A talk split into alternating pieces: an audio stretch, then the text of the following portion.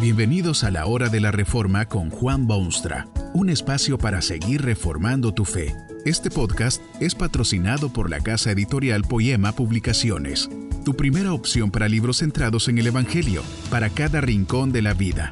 Para ver los nuevos libros de este mes, visita nuestra página www.poema.co. Ahora escuchemos a Juan Boonstra con el programa de hoy. Dios sabe que la juventud es el tiempo de divertirse y alegrarse. Es por eso que le dice por intermedio del predicador, Alégrate, joven, en tu juventud y tome placer tu corazón en los días de tu adolescencia, y anda en los caminos de tu corazón y en la vista de tus ojos. A primera vista, esto parece indicar que Dios concede a los jóvenes el derecho al libertinismo.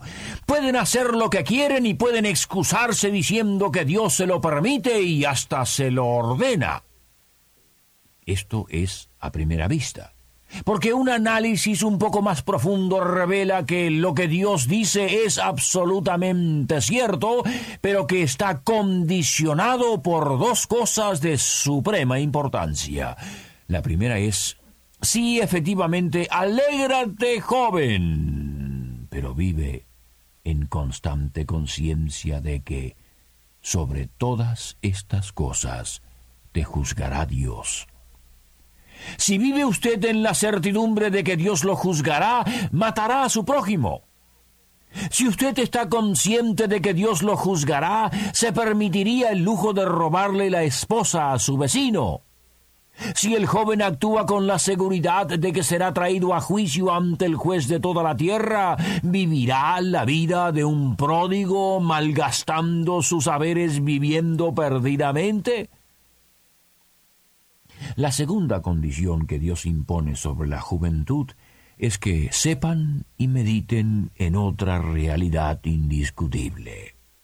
Acuérdate de tu Creador en los días de tu juventud, le dice, antes que vengan los días malos y lleguen los años de los cuales digas, no tengo en ellos contentamiento. Esto quiere decir que el joven debe recordar siempre que como muchas otras cosas en la vida, también la adolescencia y la juventud son vanidades.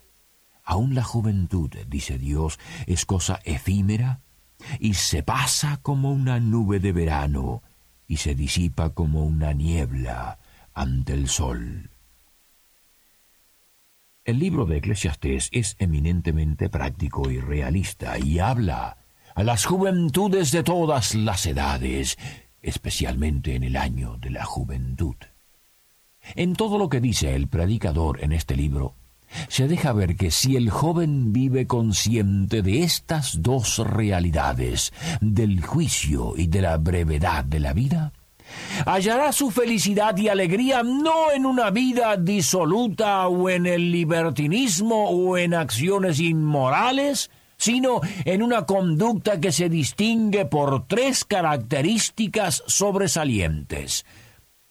La primera es que su conducta será dictada por un amor sincero o caridad noble hacia el prójimo. El joven alegre según Dios no es el que vive en constante estado de ebriedad o en orgías sexuales o en rebeldía sin control. Tal joven solo puede vivir de ese modo si olvida que sobre todas estas cosas Dios le traerá a juicio y que ese período de su vida es sumamente breve. El altruismo o desprendimiento personal es ciertamente virtud que alegra el corazón del joven. ¿Ha visto usted alguna vez la sonrisa de satisfacción que generalmente adorna el rostro de un joven que acaba de realizar un acto noble. El aspecto mismo externo es muchísimo más impresionante que la cara de un joven que se levanta de su lecho a las once de la mañana luego de una noche de diversiones puramente carnales. Echa tu pan sobre las aguas, dice el predicador, porque después de muchos días lo hallarás. Reparte a siete y aún a ocho. porque no sabes el mal que vendrá sobre la tierra. La segunda característica del joven que vive la vida feliz es que obra siempre con un sentido inquebrantable de responsabilidad y seriedad.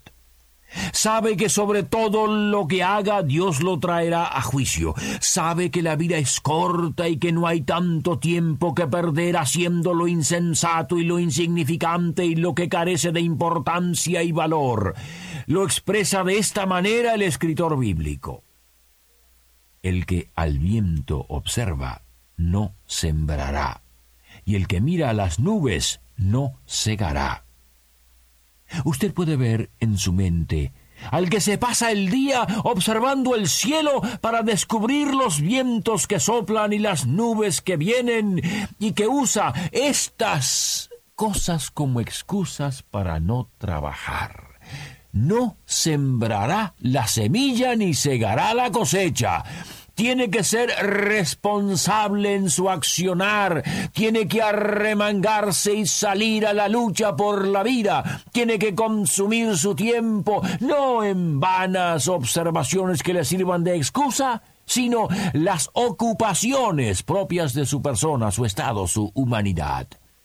Por la mañana, Siembra tu semilla, advierte el predicador, y a la tarde no dejes reposar tu mano. La tercera característica del joven que anhela divertirse es justamente sentirse siempre feliz en todos sus actos. Alégrate, joven, en tu juventud y tome placer tu corazón en los días de tu adolescencia y anda en los caminos de tu corazón y en la vista de tus ojos. Se ha impuesto sobre el mundo la falsa teoría de que el joven solo puede divertirse haciendo el mal o evitando las exigencias de la ley o desobedeciendo a padres y superiores. Dios, por otra parte, considera que la genuina felicidad del joven está en hacer obras de bien y en ser responsable a raíz de la realidad de las cosas. Si el joven sabe que será traído a juicio por sus actos, y de esto no puede haber lugar a dudas, se deleitará en obras de amor y en comportarse con responsabilidad y seriedad. Si está consciente de que su vida es brevísima, tratará de utilizar cada minuto y cada segundo en actividades de provecho y de mérito personal. Tal vez usted no sabía que sobre todos sus actos Dios lo traerá a juicio. Esta es una verdad de tremendas consecuencias prácticas. Puede vérsela como cosa increíble y sin base razonable. En ese caso la única filosofía aceptable es la de comamos y bebamos que mañana moriremos. En ese caso no hay forma de estructurar su existencia o su conducta ni de asegurarse de que su vida entera no es vanidad de vanidades.